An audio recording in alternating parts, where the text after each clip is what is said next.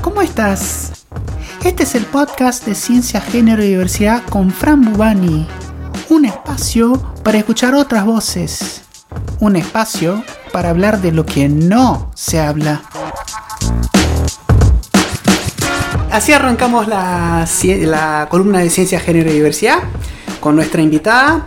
La voy a presentar, eh, tiene un bio que es realmente increíble, la voy a resumir.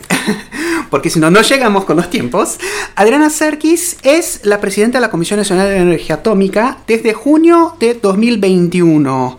Licenciada en la Universidad de Buenos Aires, doctora en el Instituto Balseiro. Además, fue investigadora postdoctoral en el Centro de Superconductividad, Ciencia y Tecnología de Materiales del Laboratorio Nacional de Los Álamos, en los Estados Unidos, ¿no? Para que tengan una idea dónde queda la gente que miró la serie Breaking Bad. Bueno, queda por ahí cerca eh, el Laboratorio Nacional de Los Álamos. También cursó la maestría en Ciencia, Tecnología e Innovación con orientación política y científica de la Universidad Nacional de Río Negro.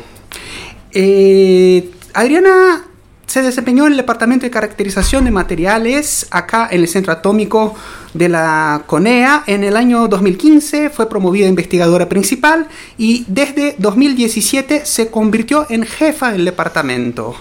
También fue directora alterna del Instituto de Nanociencia y Nanotecnología Nodo Bariloche. Fue presidenta de la Asociación Argentina de Cristalografía. Eh, es además profesora titular en la Universidad Nacional de Río Negro y fue docente del Instituto Balseiro. Eh, a lo largo de su carrera, Serkis recibió numerosos premios y distinciones. Se destacan el Diploma al Mérito en Ciencia y Tecnología de la Fundación CONEX en el área de nanotecnología en 2013 y el Premio Nacional L'Oreal UNESCO por la Mujer en la Ciencia en 2014. Adriana Serkis, muy bienvenida, muchísimas gracias, es un gusto tenerla acá con nosotros. Eh, bueno, el gusto es mío de estar con ustedes, eh, con nosotros, lesotres. Eh, que bueno, ya Belén sabe que vengo acompañando a Proyecto R desde hace mucho tiempo también. Una, digamos, he sido adherente al proyecto hace mucho y bueno, sí, un placer estar acá, sobre todo si me reciben con mate. Socia vitalicia, eh, Adriana. Y antes de ese largo currículum, tenemos que decir que siempre este, una o nosotros y otros Proyecto R, siempre la veíamos ahí una militante, feminista, en distintos espacios, bueno, y, y ya eh, como, como decir, ¿no? Y es además de, ser una enorme eh, mujer y militante, eh, tiene todo ese currículum que, que Fran acaba de leer, que, que, muchas nos enteramos a veces capaz después, ¿no? que lo resumí, ¿eh? Yo, yo, lo resumí porque si no, no llegamos. Y es una compañera, así que es, es un gusto tenerla acá con nosotros. Eh, Adriana, contanos un poco sobre vos. ¿Dónde naciste? Nací en Capital Federal, eh, allá en 1967, así que muchos años. Eh, 100 años después exactos que Marie Curie, pero eso no me da ningún mérito, es una pura casualidad de la existencia, como siempre se dice. Eh, y bueno, en el barrio de Palermo, pero mi infancia transcurrió la muy chiquitita y cerca de la estación Loria por once y después mis padres decidieron una vida un poco más en las afueras de la ciudad, eh, más en, en Ciudad Güemes, Ciudad General Grano, Ciudad Vita según el gobierno de turno, o sea, sin mudarse cambiábamos de ciudad. Y bueno, ahí transcurrió mi, infancia en bicicleta y trepándome a las torres de alta tensión cuando todavía no pasaban los cables y tratando de hacer experimentos con cosas que uno iba encontrando por ahí. O sea que ya tenías un interés por la ciencia. Eso parece, digamos, mi abuelo era un, yo digo, un investigador, un tecnólogo nato, ¿no? Él armaba las radio galenas famosa, un proyector de cine y vivía en Córdoba, pero bueno, cada verano me pasé en Córdoba jugando con él. Así que bueno, era parte, supongo, de lo que heredé de sus ganas de, innovar y de buscar nuevas tecnologías.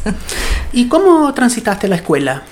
Eh, en la escuela era la más chiquita siempre, ¿no? Empecé, digamos, mis padres por alguna de esas extrañas razones, porque tenía una hermana más grande y me pegaba a ella, supongo, eh, hicieron que entrara más chiquita a primer grado y así seguí.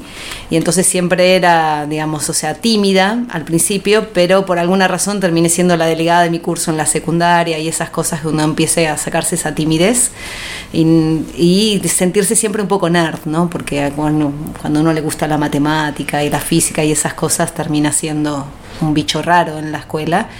Pero, pero bien, digamos, esa fue mi infancia, mi adolescencia y bueno, buscando siempre espacios de, de hacer otras cosas además de la escuela, ¿no? Y bueno, ¿Cómo que, por ejemplo? Como, digamos, lo que ahora llamarían un movimiento social, ¿no? Que era, digamos, una escuela, digamos, católica, pero tercermundista, así, esa, digamos, donde había muchas participaciones en tribus, donde en ese momento era peligroso, yo no lo sabía, pero en los años 81, 82 todavía era peligroso hacer esas cosas, de ir a hacer, digamos, capacitaciones o cursitos en ciertos eh, lugares marginados y en arreglar escuelas y en participar de ese tipo de cosas. Así que bueno, desde entonces, eh, digamos, los tridos de, de doctrina social de la iglesia me pegaron un poco, después me aparté bastante, digamos, de la iglesia por, por cuestiones más eh, ideológicas, creo yo, pero, pero bueno, supongo que marcaron su impronta en el estar disponible para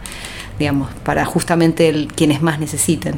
Ahora, volviendo a la ciencia, ¿cuándo tomaste la decisión? ¿Cuándo dijiste voy a ser científica? Eh, supongo que mi, digamos, con mi papá teníamos unos libros llamados Tecnirama, que me fascinaban sobre cómo era la luz, cómo era la composición, cómo buscar respuestas. Y creo que ya cuando en segundo año descubrí algo que se llamaba física, dije, ah, esto me gusta y eso es lo que ahí en ese momento decidí que iba a ser física.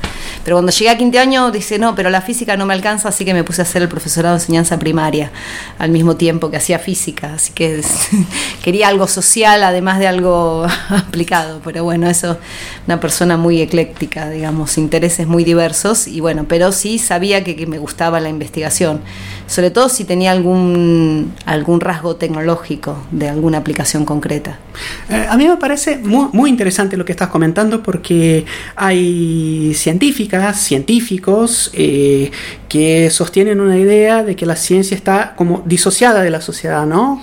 que una cosa es hacer ciencia y que eh, supuestamente no debería haber una mirada política o una mirada social o ni siquiera una preocupación con el impacto social o con las consecuencias en la sociedad de lo que hacemos y de lo que dejamos de hacer. Así que tu historia es muy distinta en ese sentido. Me gustaría... Sí, veamos, cuando fue justamente el discurso del premio L'Oreal hace mucho tiempo, la verdad es que lo pensé mucho en ese momento, porque justamente marcar que el etos ese de la ciencia en el que se cree que es pura, que no tiene intencionalidad y que es ajena a la política en cuanto a las relaciones humanas y sus efectos que tiene y completamente fuera, digamos, de cualquier ideología, eh, me parece que, digamos, justamente es lo que uno pone en discusión todo el tiempo. Cuando uno tiene recursos destinados al conocimiento, ese conocimiento es poder y ese poder nos implica cambiar la realidad de alguna manera y poder influir sobre ella. Con lo cual, de ninguna manera puede ser ajena la ciencia a la realidad eh, política de una sociedad. Justamente quienes manejan ese tipo y, digamos, dan la orientación de la política científica eh, son quienes, de alguna manera, o quienes tenemos alguna posibilidad de influir en cómo se va desarrollando una sociedad. Y eso de ninguna manera está fuera de, la política. Estoy totalmente de acuerdo. ¿eh? Gracias por mencionarlo. Así vamos de a poco derribando ese, ese discurso de, que la ciencia es algo ajeno a la sociedad. Ahora, cambiando de tema, eh, ¿cómo es tu trabajo de investigación científica en la Comisión Nacional de Energía Atómica? Bien, digamos, en este momento estoy de licencia de cualquier otro tipo de tarea que no sea el de la gestión de la presidencia. Aún así, estuve tratando de hacer lo posible y lo imposible por acompañar a tres estudiantes de doctorado que venían con algunas tareas. Agradezco infinitamente a quienes siguen acompañándolos y con mi pequeña dedicación a eso. Eh, así que, bueno, desde ahí desde recordar que todavía uno puede seguir haciendo tareas científico-tecnológicas de en serio, o sea, de estar en un laboratorio, de desarrollar en particular materiales, y es un poco lo que venimos haciendo hace muchos años, que era desarrollar materiales que tuvieran que ver con tecnologías relacionadas con energías, ¿sí? energías de todo tipo, energía nuclear por un lado, pero también energías alternativas como las relacionadas con las tecnologías del hidrógeno.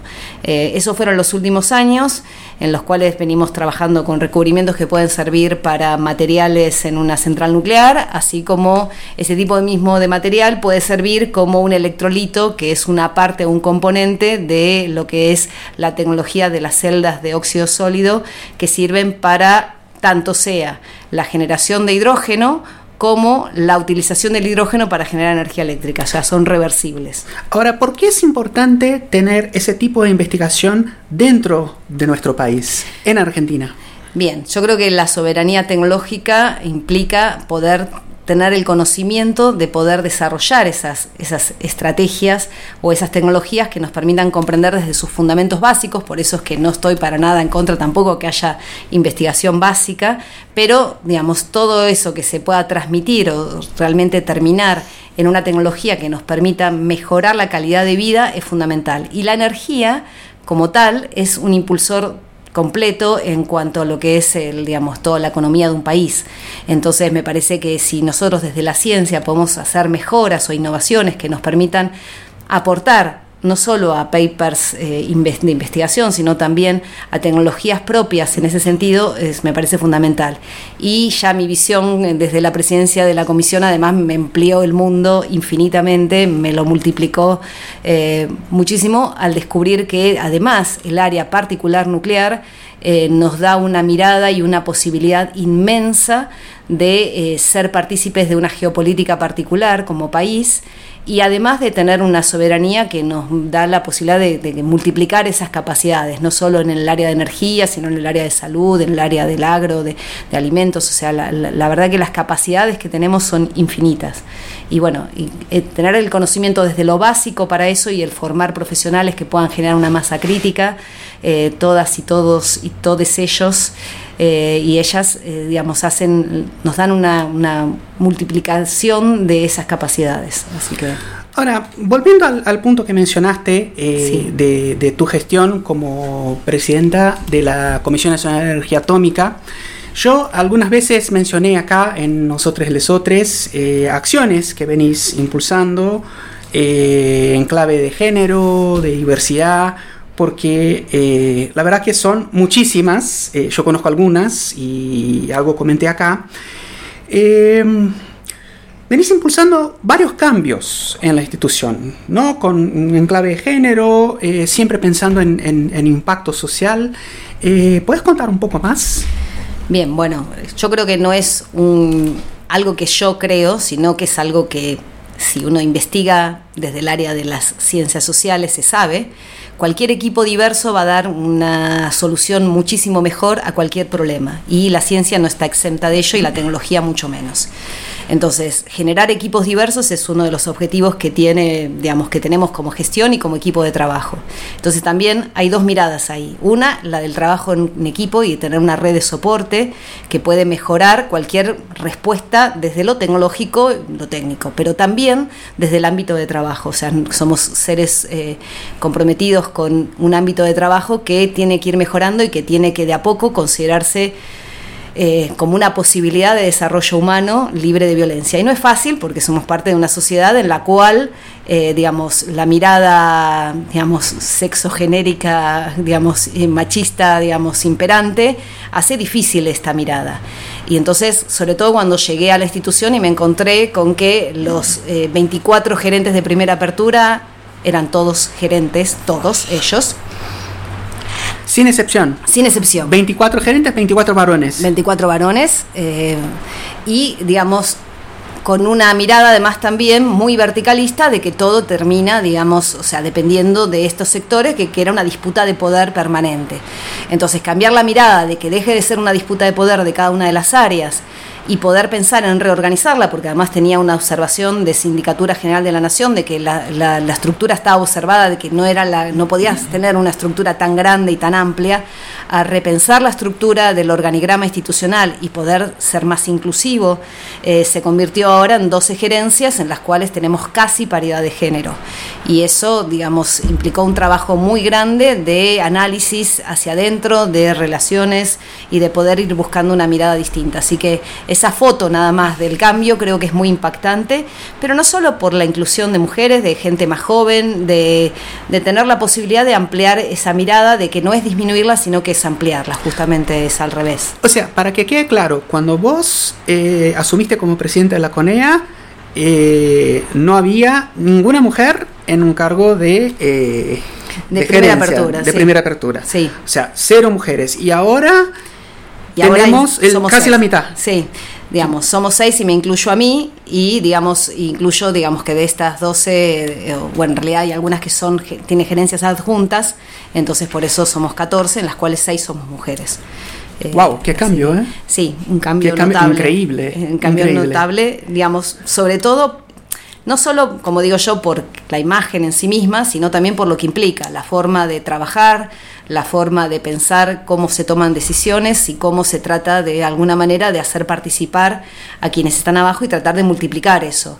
Eh, no es fácil, no siempre se da, no siempre es homogéneo, no siempre eh, es digamos, recíproco de todas las partes, pero se está haciendo un trabajo bastante interesante desde ese lado, del lado de la creación de un departamento de mujeres, géneros, diversidad e inclusión laboral dentro del área de recursos humanos.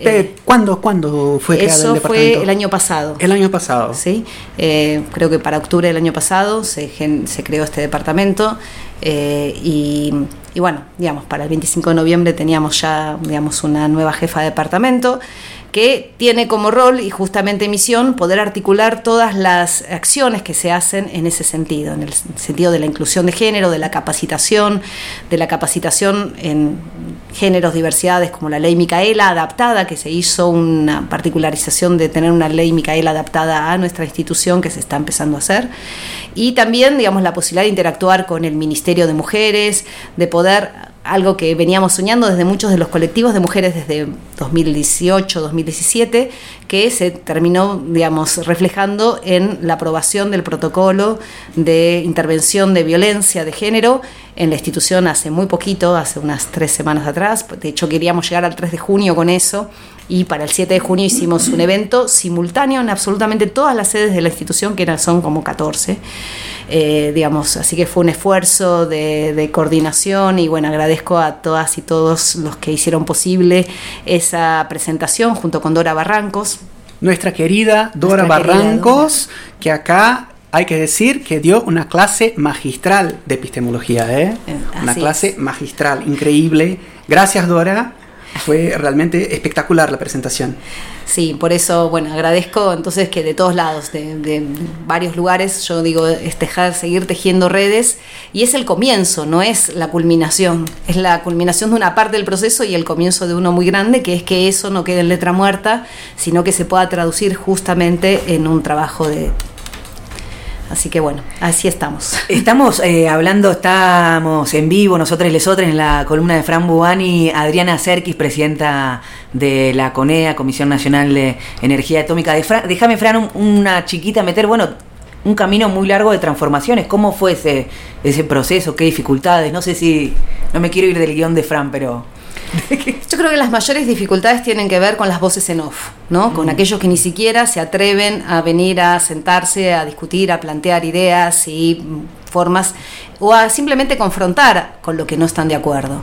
Eh, lamentablemente la mayoría de quienes no están de acuerdo eh, confrontan en lo bajo, en silencio o con aquellos más débiles o aquellas más débiles que están por debajo de mí. La verdad es que no se han sentado nunca en mi mesa a, a sentar, pero me llegan esas voces. Mm. Y la verdad que a veces duele porque, digamos, ponen en duda la capacidad de quienes fueron nombradas, por ejemplo, algunas gerentas y la verdad que eso es complejo mm. porque va socavando eh, digamos, esa posibilidad de, de, de, que esas personas se sientan en libertad de accionar y de poder mostrar toda su capacidad y desplegarla, ¿no?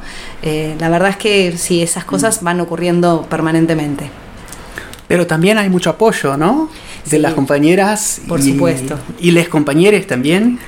Sí, pasan cosas raras, como digamos, eh, creo que uno simplemente un emergente de todo un colectivo y no una persona individual que logra cosas, sino entonces cuando viene alguien de, de otro de parte del sector nuclear y te dice, ay, puedo sacarme una foto con vos, y qué sé yo, ayer estuve en una reunión del Instituto Patria y vino alguien de Dioxitec, de otro de las empresas asociadas del sector nuclear y digamos con eso, digamos porque bueno, soy tu fan o algo por el estilo, digamos, es raro que pasen esas cosas y bueno, es, son lindos mimos, pero de vuelta vuelvo a reflejar de que muchos de los logros y de estas cosas que se pueden hacer son porque existe esa red de compañeras, compañeros y compañeras que vienen acompañando este proceso.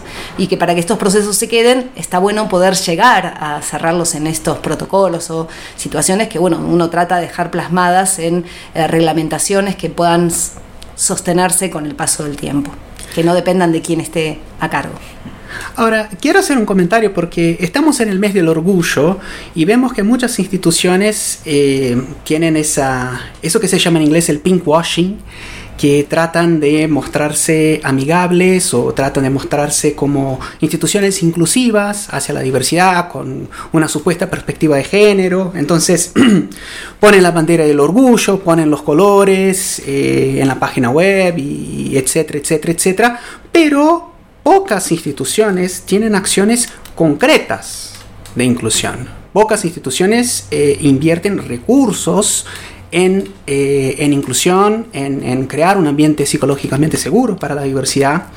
Y me parece fundamental destacar eso, eh, ese, ese, fenómeno que pasa, que vemos tantas banderas, tantos colores por todos lados, pero mucha retórica y poca acción, pero también destacar cuando hay acciones concretas, cuando hay instituciones que deciden dar un paso eh, eh, en la práctica y, hacer algo que realmente le cambia la vida a las personas. Entonces, eh, Adriana, vos, me acuerdo, una de las primeras cosas que hiciste fue empezar con el cupo laboral travesti trans en la Comisión Nacional de Energía Atómica, ¿no?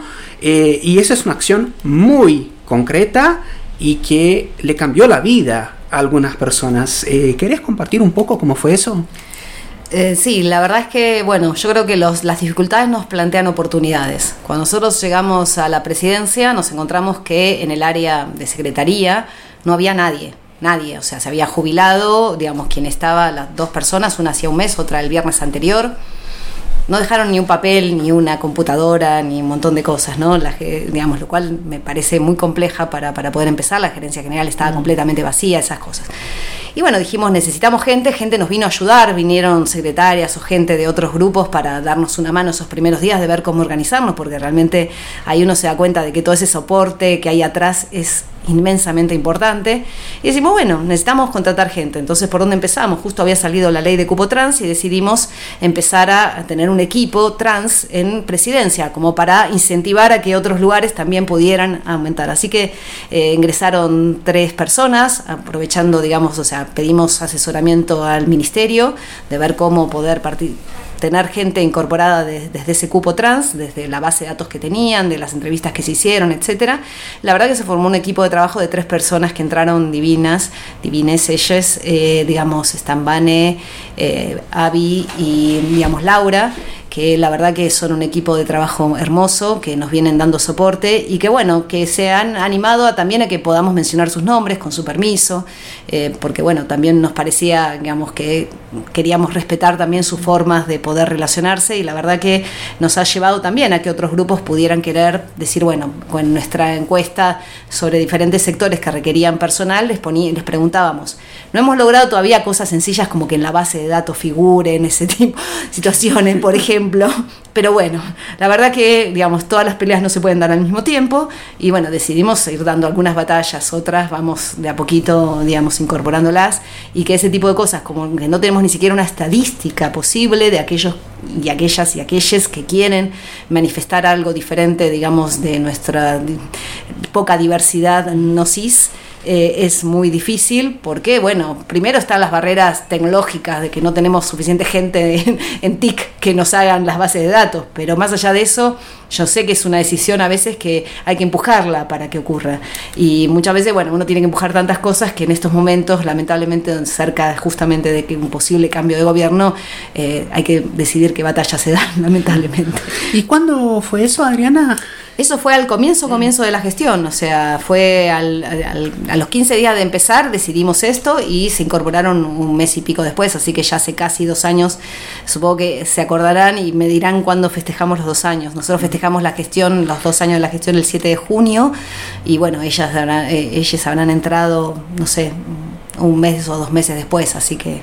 O sea, o sea que la CONEA, que antes no tenía una sola mujer en cargos altos, a los 15 días ya estaba dando los primeros pasos para la implementación del cupo laboral travesti trans. Así es. Wow. hay que decirlo, estamos en el mes del orgullo y hay que decir que sí se puede. Cuando hay una decisión política, hay apoyo institucional, sí se puede. Eh, acá está en los hechos. Felicitaciones. La verdad que me, me emociono. Bueno, vamos llegando al final. Eh, te quería preguntar, ¿qué le dirías a una mujer o a, a una diversidad, una persona joven que quiere dedicarse a la ciencia?